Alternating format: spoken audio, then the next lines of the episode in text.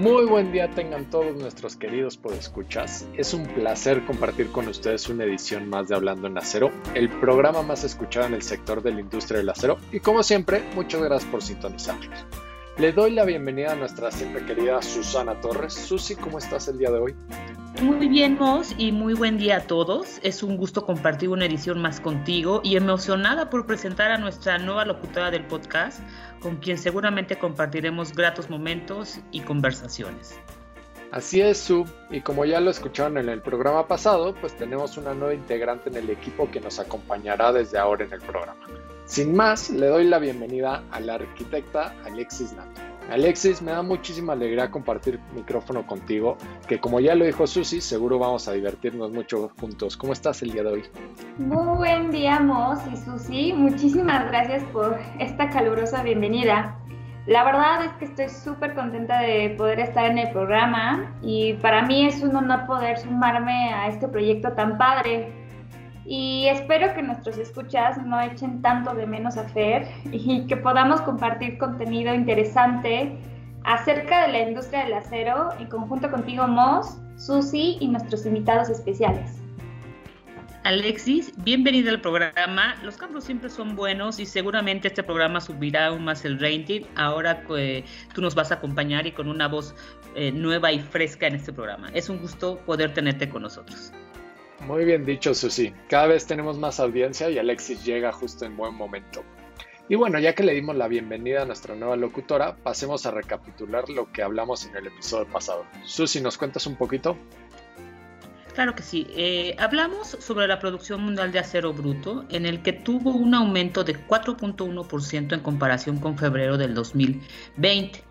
También platicamos sobre el programa de reconversión de oficinas a vivienda que plantea el gobierno de la Ciudad de México, acción para detonar la dinámica económica de la capital del país. Las autoridades locales eh, no solo contemplan esquemas como el programa de regeneración urbana y vivienda incluyente, sino que también tienen este programa de transformación. Este programa surge a raíz de la desocupación de espacios de oficina derivadas de las medidas de aislamiento como parte de la pandemia. Y Susi, Moss, obviamente tuve la oportunidad de escuchar el programa anterior. Moss nos contó la historia sobre el primer museo contemporáneo de arte, el Centro Pompidou en París, Francia, y su próxima remodelación que tomará un par de años. A título personal, es uno de mis edificios favoritos y se ha vuelto un ícono de la arquitectura del high-tech, construido en su totalidad en acero. Y bueno, también nos acompañaron los ganadores del terciavo concurso y Premio Nacional del Acero para estudiantes de arquitectura Canacero, en donde nos compartieron su experiencia al participar en el concurso y el reto que les implicó su propuesta ganadora. Y sí, sin duda fue un programa bien interesante. Y para los que lo quieren volver a escuchar o para los que no tuvieron la oportunidad de escucharlo, les recuerdo que también lo pueden encontrar en nuestros canales digitales de Spotify y de YouTube. Pero bueno, sin más, no hagamos esperar mucho a nuestros podescuchas y comencemos con nuestra sección informativa. Susi, cuéntanos de qué nos vas a hablar hoy. Hoy vamos a hablar de un programa, vamos a hablar de Estados Unidos en la parte mundial y vemos que el presidente Biden propone un millonario plan de infraestructura financiado con más impuestos a empresas.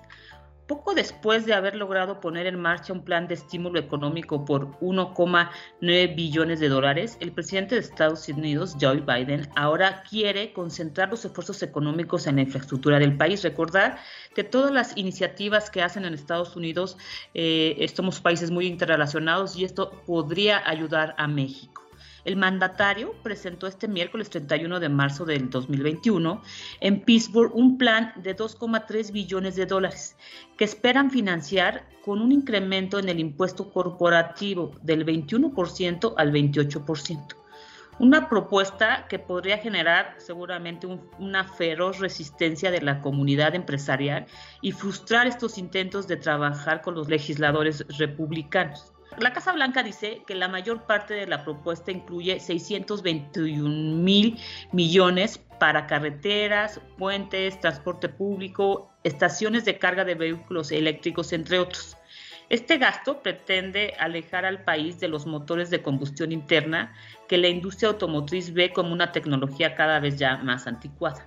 Una cifra similar se usaría para reemplazar las tuberías de agua de plomo y mejorar las alcantarillas, así como ampliar la cobertura de Internet de banda ancha y al actualizar la red eléctrica.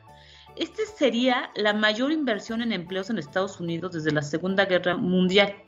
Eh, esto lo subrayó Biden como un comentario muy importante. Sin embargo, el plan es apenas una propuesta y ahora viene lo más difícil, la aprobación del Congreso. Susi, y tengo una duda, ¿cuándo se espera que el Congreso apruebe este plan? Y fíjate que pese a la oposición de los republicanos, Biden espera que su plan de infraestructura sea aprobado antes de este verano. Y ahora vamos a cambiar un poco el tema y vamos a hablar de México. Fíjense que el Banco Mundial ajustó a la alza su expectativa de crecimiento para la economía mexicana y la dejó en 4.5 para este año. La previsión revisada está rodeada de gran incertidumbre, ya que eh, todavía por temas de pandemia y la situación fiscal.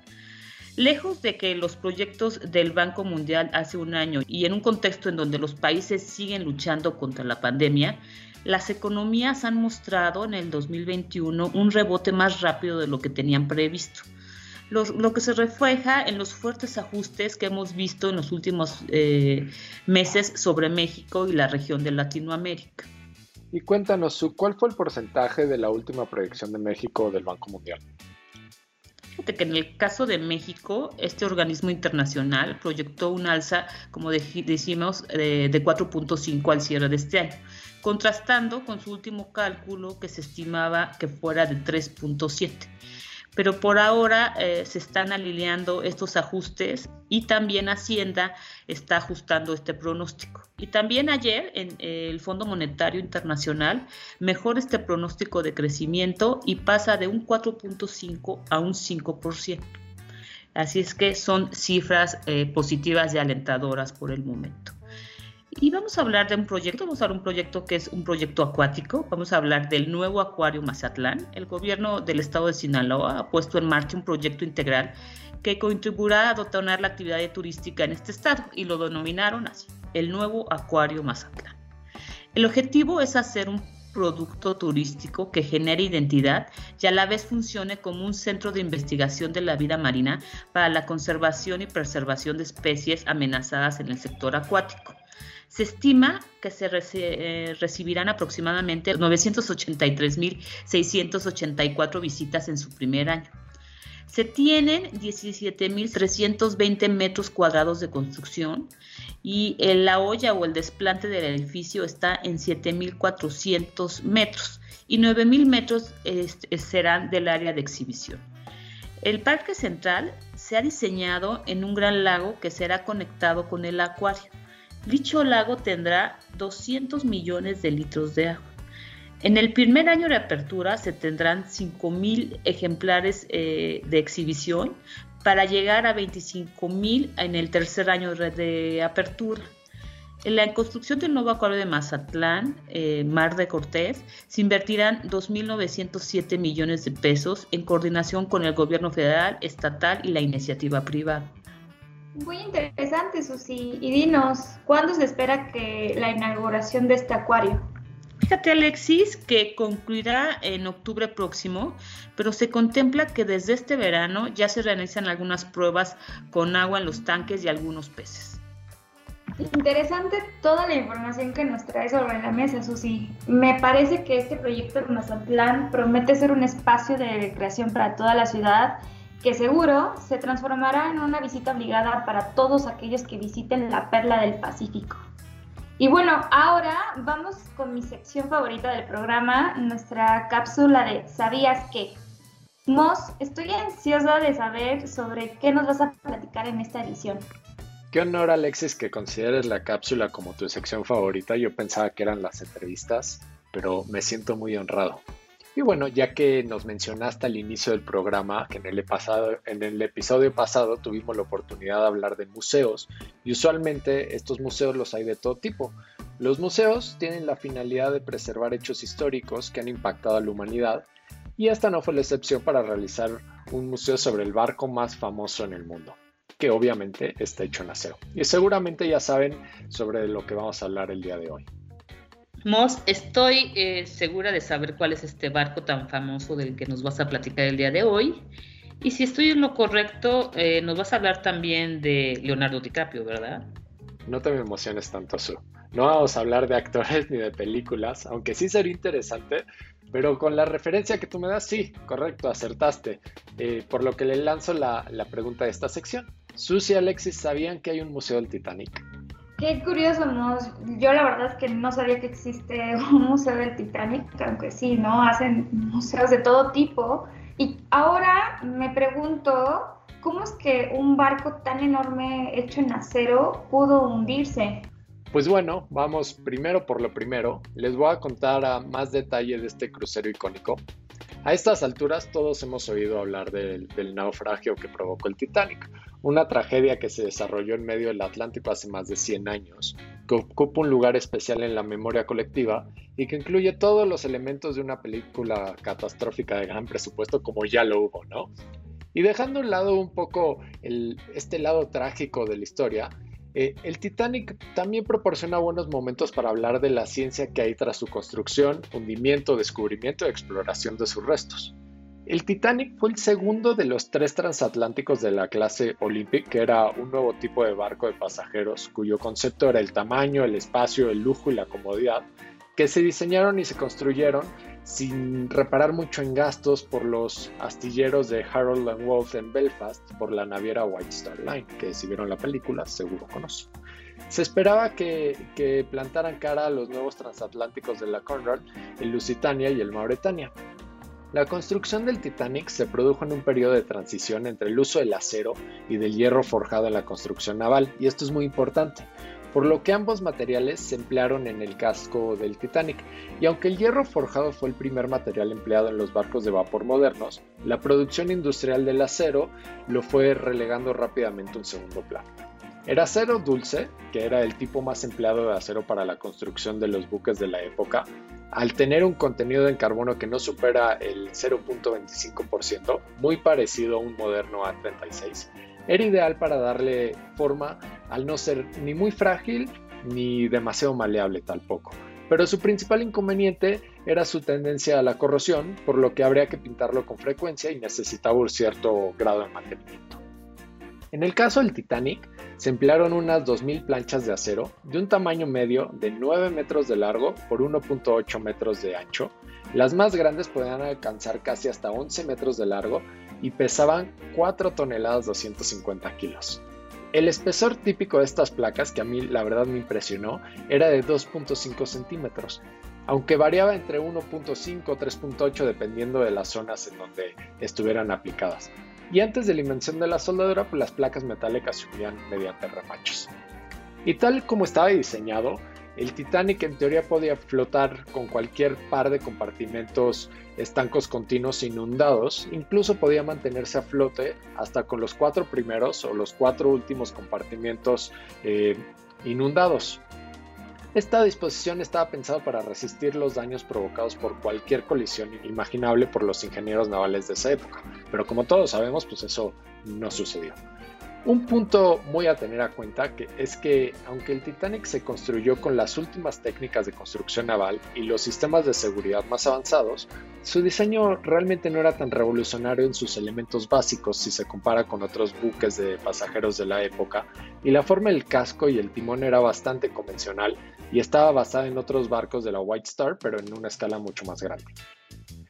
Analizando el acero recuperado del Titanic en, una expedición que hubo en 1991, un equipo de científicos del Defense Research Establishment Atlantic y el Canada Center for Mineral and Energy Technology descubrió que la temperatura a la que estaba el agua cuando el Titanic chocó con el iceberg, que era más o menos de unos 2 grados bajo cero, el acero se volvía frágil y este dato lo acompañó con un análisis de la composición del acero del Titanic que indicaba que los niveles de azufre y fósforo eran superiores a los del acero moderno, sugiriendo que algunos de estos elementos podrían haber contribuido a hacerlo más frágil. Y para los que no saben mucho de esto, el, azufre y el fósforo son elementos que no queremos en nuestro acero, son contaminantes que, que lo pueden fragilizar Y, y, entonces es muy importante removerlos. Hoy en día, afortunadamente, la tecnología que tenemos pueden hacer que los niveles de estos elementos sean súper bajitos. Pero bueno, el tratamiento mediático de este descubrimiento contribuyó a extender la teoría del acero frágil. El acero del Titanic era de mala calidad y debido a la baja temperatura del agua, las planchas se rompieron cuando el iceberg las presionó. Y aunque aparentemente el impacto del iceberg fue suave, el daño causado fue letal. En aproximadamente 7 segundos que estuvo en contacto, el iceberg provocó daños que se extendieron a lo largo de 6 compartimientos desde la bodega de proa hasta la carbonera de la sala de calderas número 5. Habiendo brechas en estos compartimientos, el agua acabaría por llenarlos y por pasar a los demás hacia la popa, con lo cual el Titanic pues iría a pique. Se hiciera lo que se hiciera. 25 años después de su descubrimiento, la tecnología nos ha permitido ver el Titanic y su campo de restos como realmente se encuentran en el fondo marino a 3.800 metros de profundidad, el lugar en el que yace el Titanic es, con diferencia, la zona del fondo marino abismal mejor estudiada de todo el mundo. Y como era de esperarse, este hecho histórico dio pie a inaugurar en el 2006 el Museo del Titanic en Branson, Missouri, en Estados Unidos, que a mí se me hace rarísimo que este museo esté ahí. Si ustedes ven dónde está Missouri en un mapa, está justo en medio de Estados Unidos, en medio, yo diría que de la nada, pero hay muchas ciudades cerca, pero está en el lugar donde menos debería estar un barco. El museo está ubicado dentro de una réplica a escala de la mitad delantera de la embarcación y se ancla en un pequeño contenedor con agua para crear la ilusión de que, pues de que esté en el mar, ¿no? Y si algún día están por ahí en Branson, Missouri, que, que yo creo que va a ser muy difícil para muchos de nosotros, pues les recomiendo que vayan a este museo. Es muy impactante escuchar esta historia que obviamente eh, no te cuentan en las películas y que gracias a todos estos estudios que se hicieron en la zona marina, podemos saber hoy cuáles fueron las causas y puede contribuir eh, tanto para barcos y cruceros, eh, se hagan barcos y cruceros mucho más seguros gracias a las propiedades mecánicas y estudios previos del acero. Efectivamente, su, la tecnología avanza y con esto podemos mejorar las propiedades del acero para un uso específico y como les, les comenté hace ratito, pues la tecnología hoy está totalmente en otro nivel en el que podemos asegurar niveles de fósforo azufre eh, súper bajitos y, y, tener aceros que sean mucho más adecuados para este tipo de aplicaciones, ¿no? Puedes, hoy en día puedes pedir aceros que tengan aplicación a menos 20 grados centígrados y sigan teniendo una buena cantidad de absorción de energía. No, sí, ahora me queda mucho más claro, ¿no? Las causas de, este trágico suceso.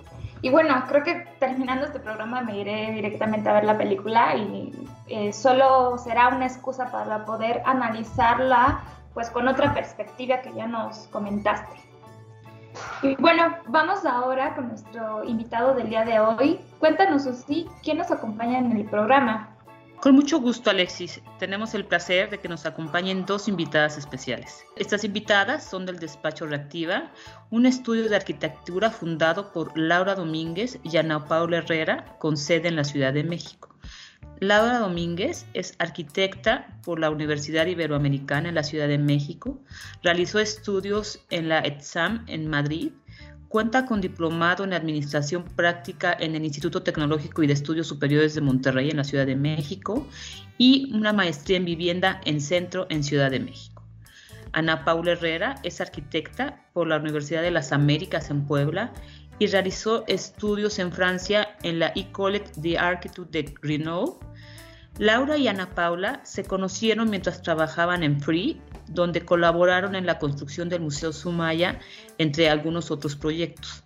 En el 2014 decidieron combinar experiencia y talento para fundar su práctica independiente. La metodología de trabajo de Reactiva aborda el proyecto de manera integral desde la fase conceptual hasta la planeación y ejecución de obra. Reactivar los espacios y establecer una relación de reactividad con el entorno son los principios fundamentales de Reactiva. Su práctica ha abordado diversas tipologías y escalas que van desde intervenciones en el ámbito doméstico a la construcción de complejos de usos mixtos en gran densidad y altura. El estudio propone la realización de una arquitectura factible y de utilidad en contexto de su realidad material, económica y social. Démosle una cálida bienvenida a Laura y Ana Paula. ¿Qué tal? ¿Cómo están?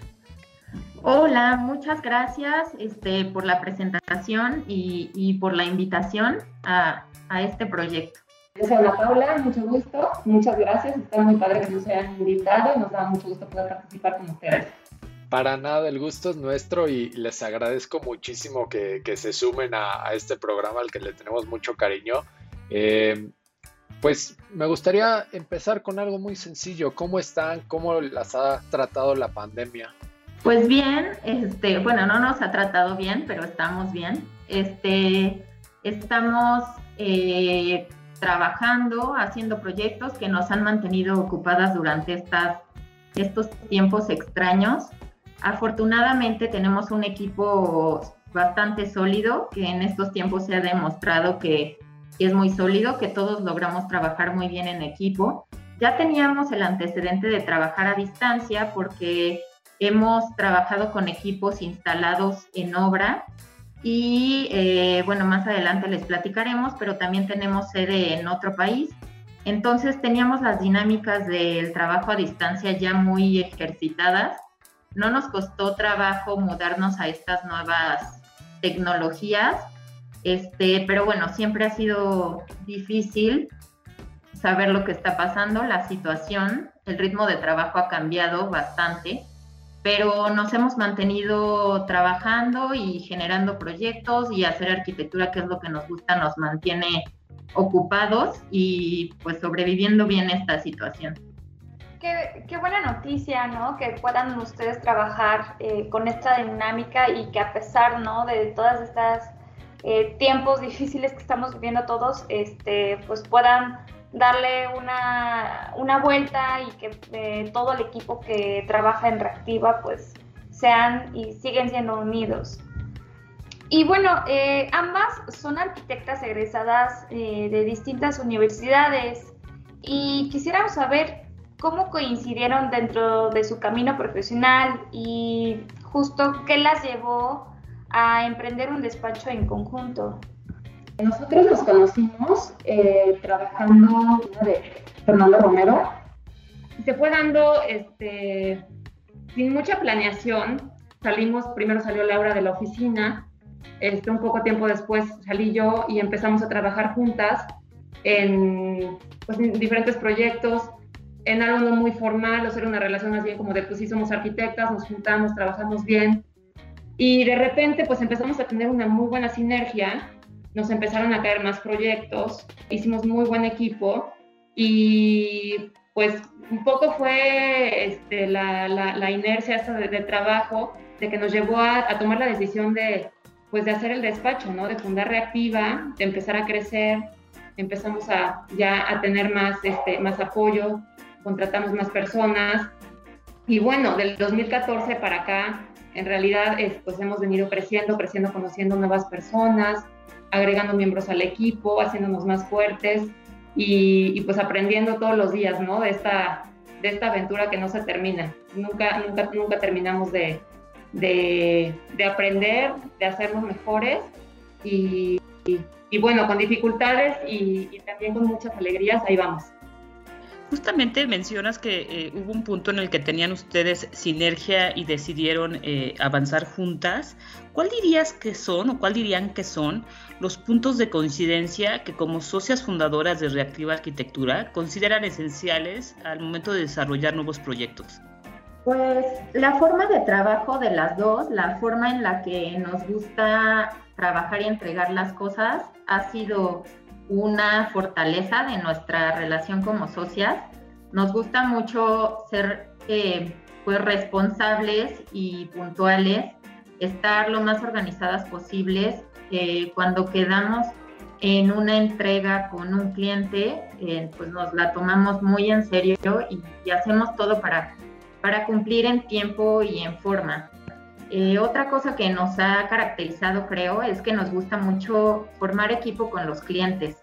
Entender que, los clientes ponen en ti su confianza ya sea un proyecto a lo mejor pequeño de inversión de una familia que va a hacer su casa o una remodelación, pues finalmente mm, ese proyecto va a cumplir un sueño de estas personas, ¿no? Entonces es una gran responsabilidad la que ponen en nosotros y nos gusta involucrar al cliente en el proceso, irle contando lo que hacemos, irle preguntando, dándole opciones, armándole alternativas tanto de diseño como de presupuesto y no de pronto ponernos a trabajar en lo que nosotros creemos ideal y al final presentarles una cosa que nada que ver con lo que esperaban recibir, ¿no?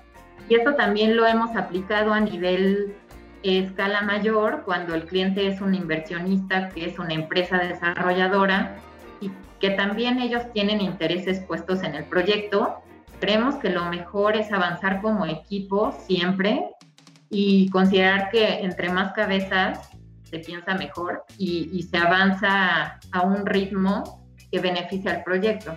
Entonces, en todas las escalas que trabajamos nos gusta este tema de hacer equipo, tanto con el cliente como con los proveedores y con los expertos en las diferentes especialidades. Entonces, tomarnos muy en serio el trabajo de, de, todos y el papel que juegan durante el proceso de proyecto este, nos ha llevado a trabajar muy bien juntas y también entre nosotras que, llevamos todo a la par, nos gusta involucrarnos en todo el proceso ambas, no, no somos, sí nos complementamos, pero al mismo tiempo no te podemos decir que Ana Pau es quien hace obra y yo soy quien hace diseño, o Ana Pau diseña y yo veo proveedores, sino que nos gusta involucrarnos en todo para complementarnos todo el tiempo, no solamente con tareas eh, divididas, sino que vamos como equipo siempre. Y, y, fíjate que esa para mí es una de las bellezas de cuando te encuentras con, no solo despachos, sino en todas las profesiones, cuando te encuentras con varios fundadores o con varias personas que, pues, que le dan parejo, eh, al final te, te, encuentras con que, pues sí, son muy parecidos, porque evidentemente para que las cosas funcionen pues, medio te tienes que parecer a la persona, pero también en muchas de las ocasiones se complementan de una manera muy... Eh, muy interesante, ¿no? A veces tienes a unas personalidades que, son muy creativas y otros que son muy estructurados, entonces como que esas dos hacen buena, buena fórmula. Eh, otra cosa que me llamó la atención de lo que comentan es eh, esta relación que tienen con sus clientes y pues clientes que van desde yo me imagino de proyectos chiquititos hasta proyectos grandototes en donde estás hablando con inversionistas y evidentemente los intereses pues eh, para el inversionista probablemente es hacer dinero, mientras que para uno más chiquito a lo mejor es el lugar donde va a vivir y donde va a estar su familia. Entonces, con todas estas eh, múltiples tipologías y diferentes escalas a las que ustedes se enfrentan, desde su punto de vista, ¿cómo, cómo ven que el acero puede encajar en cada una de estos diferentes vertientes o en diferentes contextos? Y pues eh, en las diferentes escalas hemos trabajado, como mencionas, en diferentes escalas y diferentes tipologías. Y creo que el acero es súper flexible y muy versátil en dar alternativas. Entonces, cuando te encuentras, puede ir desde una estructura súper ortogonal y típica hasta geometrías complicadas o que de pronto en un render, en una fase de diseño conceptual, puedes volar la imaginación y descubres que el acero te da la posibilidad de solucionarlo. Creo que este, ambas tenemos esa base de, de haber trabajado en el Museo Sumaya, que como saben, pues dio una cantidad de retos impresionantes, de primeras veces para todos, de, de conocer esta estructura que, que, lo conforma, que son columnas de sección circular, pero roladas con una exactitud milimétrica para dar esa geometría y después toda la, estructura tridimensional que lo forra, todo fue gracias al acero. Entonces, creo que la base de nuestra carrera profesional está sustentada en eso y en saber que, que da muchísimas posibilidades y pues lo hemos ido aplicando en diferentes en los diferentes proyectos que ya hemos abordado como reactiva y este, creo que va desde ahí hasta las posibilidades que te va, va dando en detalles, como acabados, siempre el acero, cuando lo consideras, te da unos resultados increíbles a todas las escalas. Y súper interesante, ¿no? Que creo que justo el Museo Sumaya es un, se ha vuelto, ¿no? Un museo ícono de la Ciudad de México y que, como ya lo mencionaron, ¿no? Eh, si no fuera gracias al acero, creo que no se hubiera podido dar eh, toda, todo este diseño arquitectónico y estructural para que pues, el museo cumpla con, con la imagen ¿no? que, que, tiene y el estilo que lo caracteriza. Y bueno, ya también nos compartieron al inicio de la, de la entrevista que, bueno, son un despacho joven y que justo tienen eh, una expansión y presencia en Colombia. Y quisiera preguntarles si hay algunas diferencias con México en la forma de trabajo, digo, a comparación de Colombia, y la visión de la construcción de los materiales a emplear. Y también, em, ¿cómo ha sido justo este viaje de crecimiento para ustedes de poder pasarse a, pues, a expandirse, ¿no? A tener una presencia en otro país.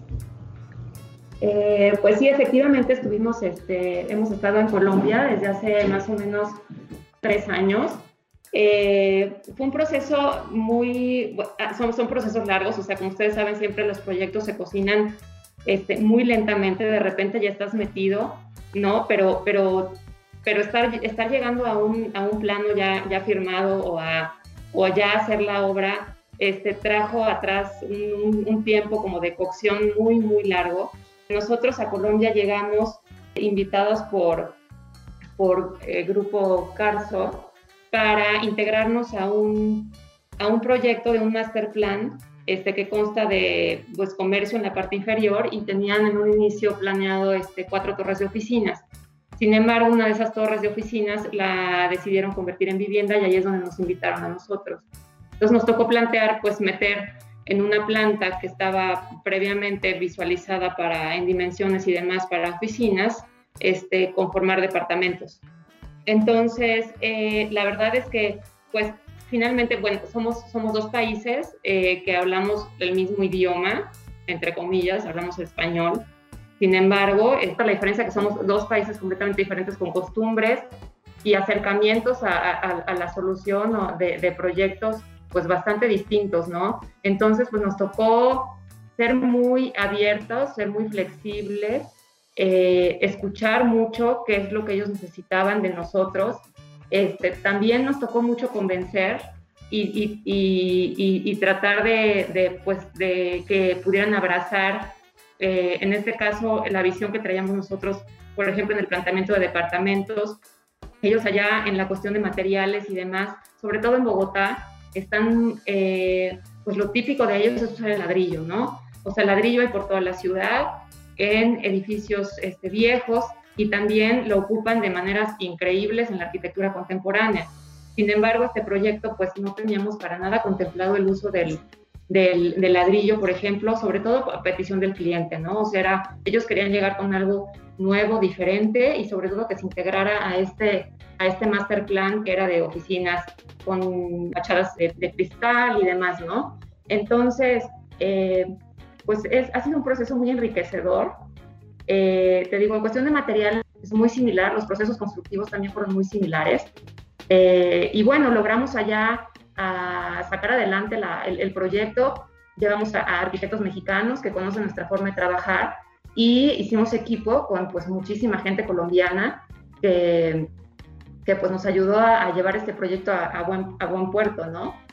Eh, digamos que nos ha aportado mucho a la oficina, hemos aprendido muchísimas cosas, eh, dimos un paso a, pues a estas relaciones internacionales que pues nunca, nunca nos imaginamos dar. Este, esperamos que, pues que este, esta experiencia nos abra las puertas para, pues para más trabajo en Colombia y si no en otro país. Te creo que podemos dar eh, si, se nos llegara a dar la oportunidad, dar ese paso con menos temor y con mucho más este, aprendizaje y, experiencia, ¿no? Entendemos que esto definitivamente, según lo que nos comentas, fue un, gran reto. Y si hablamos de reto, eh, me gustaría que nos contaran cuál ha sido el, para, para Reactiva el reto más importante que ha enfrentado. Pues yo creo que el reto más importante fue de inicio dar este paso a formar Reactiva Arquitectura ya como, como una empresa formal. Tomar esa decisión de, entre comillas, independizarnos, porque como les platicaban a Pau, este, cuando salimos de, de trabajar juntas en otra oficina, pues es una dinámica de, de, estar en un equipo donde a ti te corresponden ciertas tareas y eres arquitecto el 100% del día, ¿no? Y de pronto dar el paso a decidir que, que, lo que habíamos empezado a trabajar juntas valía la pena, que teníamos suficientes proyectos para plantearnos la posibilidad de tener nuestra propia empresa. Entonces ahí empiezas a decir, pero yo no sé nada de administración, yo no, no conozco nada de temas desde fiscales hasta registrar la empresa. Son un montón de, de pequeños retos que se te presentan y tienes que dar el paso y decidir si lo haces, si lo tomas y si te decides. Pero definitivamente fue una decisión muy buena. Este, nos ha encantado el camino ya de, de tener la empresa propia y desde que la, la fundamos oficialmente, pues hemos tenido muchísimas alegrías, como decía Ana Pau. Entonces ha valido toda la pena, pero ese momento de decidir, ¿lo hacemos o no lo hacemos? firmamos oficialmente la sociedad, es un compromiso súper importante, es, es un tema de, de hasta de vida personal, profesional, tomar la decisión. Entonces, creo que ese ha sido el mayor reto y que se ha ido extendiendo porque, como les platicábamos de Colombia, eh, pues se te van presentando más cosas, ¿no? Tú tomas la decisión de hacer una empresa y de pronto te empiezan a caer más responsabilidades y tienes que ir decidiendo si, este, cómo tomarlas. Entonces, gracias a eso nos han llegado oportunidades muy interesantes, cosas que nunca imaginábamos como la expansión internacional, este, conocer a mucha gente con la que hemos ido armando nuestro equipo, que lo valoramos muchísimo. Hemos conocido arquitectos muy valiosos, muy talentosos, que se han ido uniendo al, al equipo y no hubiera pasado si no tomábamos esa decisión. Y pues claramente este tema de, de la nueva normalidad y lo que nos ha traído la pandemia, pues se, suma a ese reto que es como un reto integral. Y pues ha sido difícil mantenernos y, tener la posibilidad de, de seguir funcionando, pero lo, lo estamos manejando y, es un reto más como dentro de ese primer reto de tener una empresa propia y de hacerla funcionar. Oigan, ¿y, y qué tamaño de reto es ese, no? Eh, yo he conocido a, a, varias personas como ustedes que, que, han dado ese brinco de valor, yo le llamo así porque pues al final es un, no necesariamente es una apuesta, pero en tu cabeza siempre va a ser una apuesta a lo desconocido y siempre formar una empresa pues es algo desconocido y algo que, que, todo el mundo con el que he platicado que ha tomado esta decisión me comenta que es algo muy parecido a lo que justo nos estaban diciendo es que pues aprendes de todo y te enfrentas a un montón de cosas que jamás pensaste, ¿no? Que los impuestos, que hacer el estado de resultados, cosas que nunca pensaste que ni siquiera existían, ¿no? Que ni eran parte de, de, la empresa y, lo padre de eso es que pues al final aprendes de todo, ¿no? Me, una amiga me comentaba que pues aprendes a ser contador, aprendes a hacer la parte de producción, control de calidad y te tienes que volver todo, por lo menos al principio, para que salga a flote, pero pues, la experiencia que se lleva es grandísima, ¿no? Y, y me, la verdad es que me da muchísimo gusto escuchar de ustedes que pues no solo lo lograron, sino que aparte agarraron barco y se fueron a otros países, ¿no? Qué, qué padre escuchar estas historias de, de éxito eh, de gente de México, ¿no? Y, que ahora están haciendo cosas así en otros países.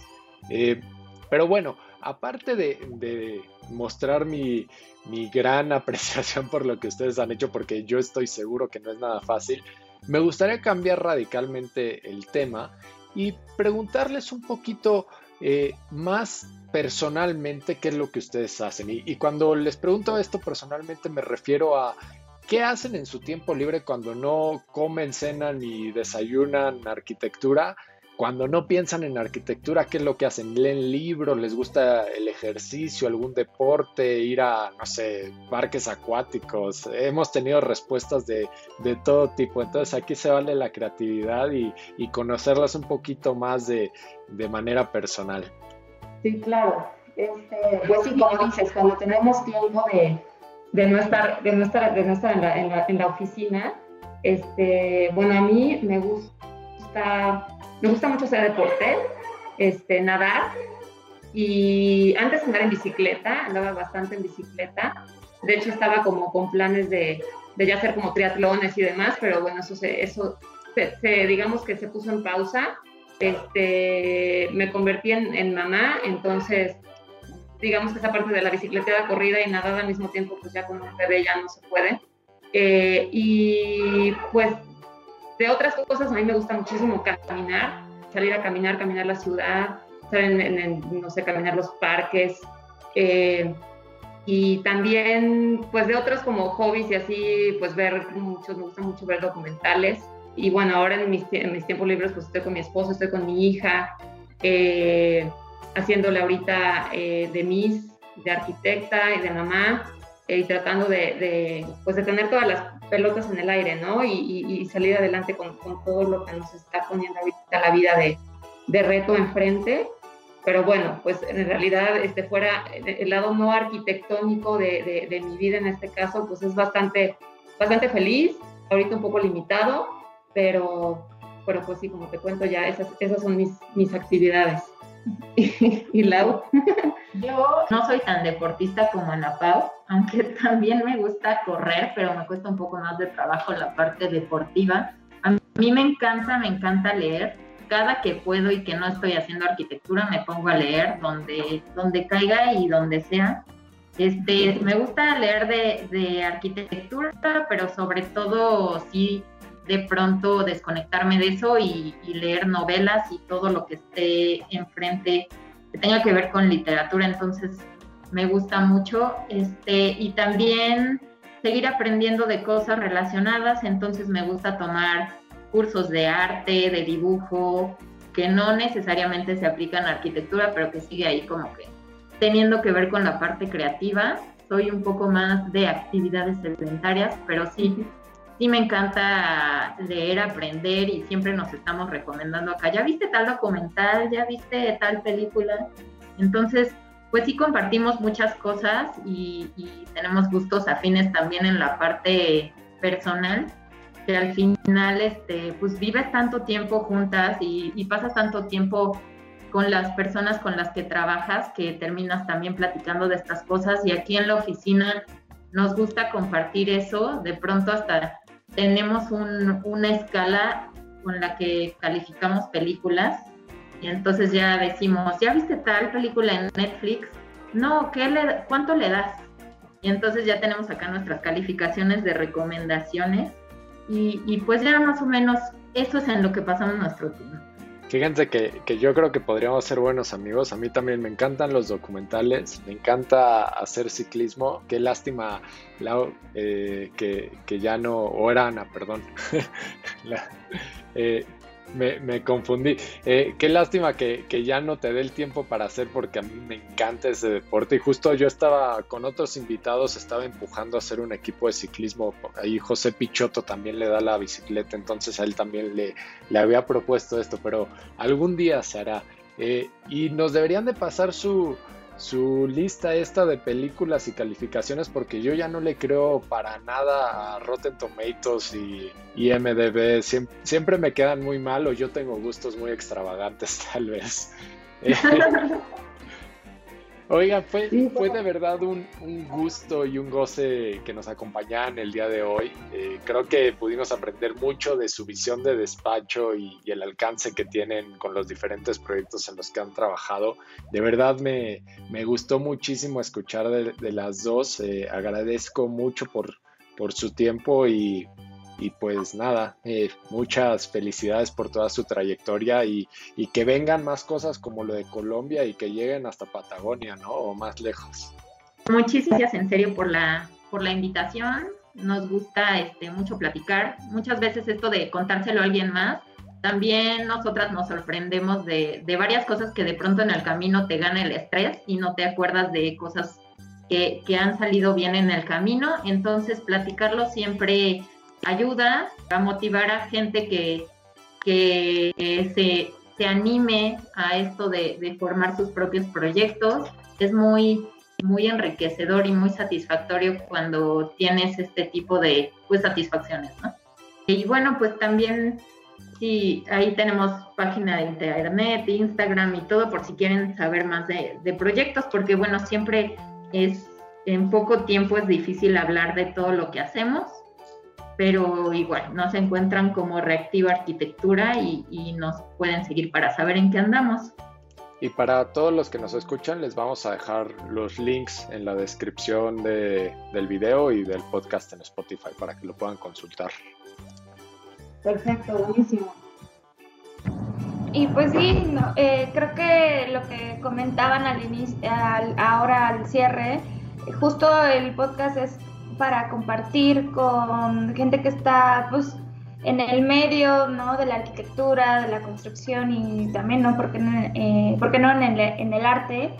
Y gracias, eh, fue de verdad un placer escucharlas, arquitectas, y de verdad creo que estamos todos encantados de, poder tenerlas, de haberlas tenido en el, programa y platicar con ustedes.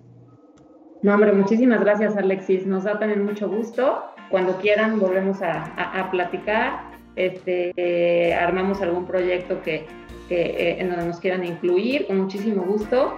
y bueno, ojalá se repita. Muchas gracias arquitectas, que vengan muchos proyectos más. Gracias por acompañarnos en esta edición. Recuerden que si les gustó este episodio, suscríbanse a nuestro canal y no olviden darle clic a la campanita para que se enteren cuando subamos nuevos episodios. Gracias a todos por escucharnos, cuídense y recuerden que juntos moldeamos el futuro.